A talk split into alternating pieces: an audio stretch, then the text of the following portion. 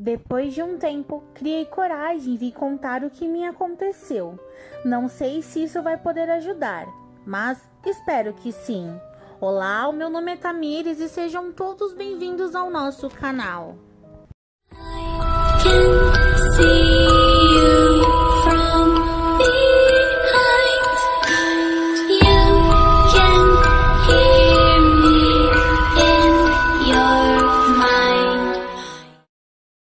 Eu era uma grande fã do desenho Miraculous e não nego o quanto fui apaixonada pelos personagens principais, a Ladybug e o Cat Noir. Naquele dia, estava para ser lançado o novo episódio da temporada e o mais surpreendente é que o novo vilão tinha um poder além dos outros. Passei o dia revendo o trailer e esperando dar a hora certa para aquele grande acontecimento. Finalmente chegou a hora a hora tão esperada. O desenho começou como sempre, a abertura na música e tudo. Estava indo super tranquilo, porém, de repente, o desenho começa. Mas aí algo estranho começa a acontecer. Me aparece simplesmente o Cat Noir.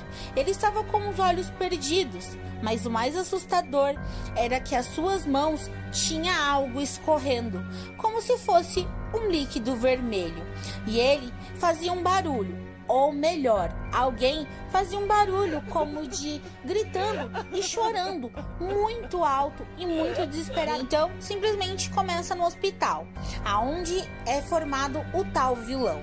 Ele era um enfermeiro e simplesmente acabou acontecendo algo que acabou sendo acumatizado. Naquele momento, além dele ser um grande vilão, descobrimos que ele conseguia ter todos os poderes dos outros vilões anteriores e tinha poderes que não tinha explicação nenhuma. E então, naquele momento começa a batalha. Cat Noir e Ladybug vão finalmente em busca do grande inimigo. Começam a batalhar e a brigar com ele. Porém, em algum momento ele utiliza um dos poderes e acaba então controlando Cat Noir. Naquele momento, Ladybug passa a lutar sozinha contra os dois, Cat Noir e o tal vilão. Porém, o mais assustador vem por aí. Cat Noir ataca a Ladybug, aonde ela aparentemente perdeu sua vida. Quando simplesmente Cat Noir volta, ele começa a chamá-la, porém novamente o vilão ganha o controle do Cat Noir e passa a atacar a cidade inteira e assim tirando a vida de todos os seus amigos. Mas o mais assustador daquele dia não era só o simples fato do Cat Noir ter atacado Ladybug e seus amigos, mas sim que simplesmente naquele exato momento Cat Noir está com um rosto pálido, bem magro, com o olho arregalado, olhando para mim.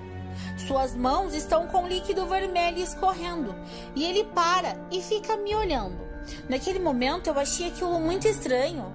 Novamente a tela pisca e ele muda de posição e nada mais acontece. É como se tivesse sido travado o desenho.